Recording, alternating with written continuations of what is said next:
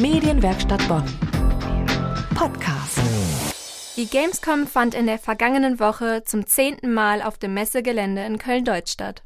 Vor zehn Jahren fand die Messe noch in Leipzig statt und wurde von 200.000 Leuten besucht. In diesem Jahr waren es fast doppelt so viele. In diesen zehn Kölner Jahren haben sich nicht nur die Besucherzahlen verändert, sondern auch die Marketingstrategien der Hersteller. Neben den Eindrücken von Spieleneuheiten bekommt man auch jede Menge Werbeartikel der Publisher.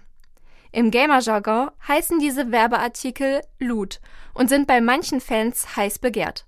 Mein Kollege Tobias Kugelmeier hat sich auf der Gamescom die Werbestrategien der Hersteller mal genauer angesehen. Fast jeder in den Gängen auf der Gamescom trägt mit sich eine Tüte, die er bei einem Spiel oder bei einem Event gewonnen hat.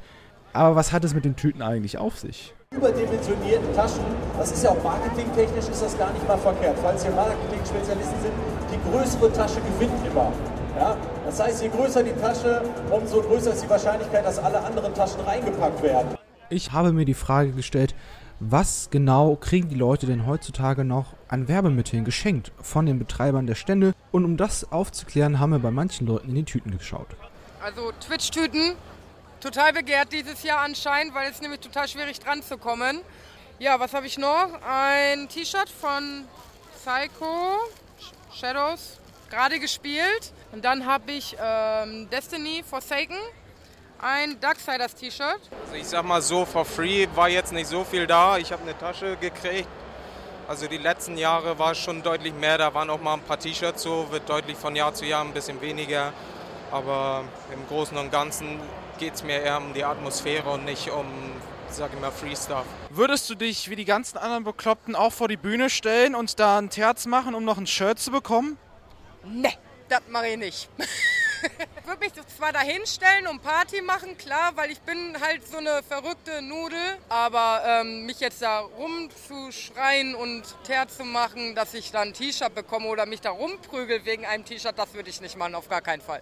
Die Gamescom-Hallen sind immer brechend voll und auch laut, aber die Bühnen sind noch mal um einiges lauter, denn die Moderatoren auf den Bühnen stacheln die Leute, die davor stehen, extra noch mal an, alles zu geben, um entsprechenden Loot abzugreifen. Und so habe ich die nächstgelegene Bühne ganz einfach gefunden.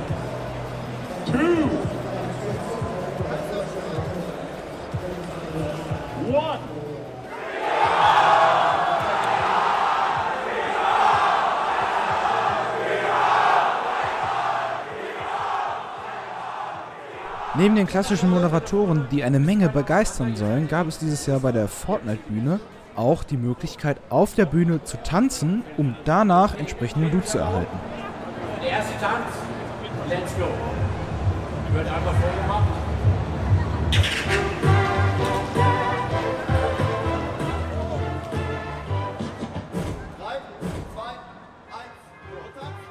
In zehn Jahren Gamescom hat sich also auch in Sachen Marketing einiges geändert. Zu diesem Beitrag ist übrigens auch ein Video entstanden. Wir haben es für Sie hochgeladen auf unsere Seite medienwerkstattbonn.de. Medienwerkstatt Bonn. Mehr Beiträge auf medienwerkstattbonn.de.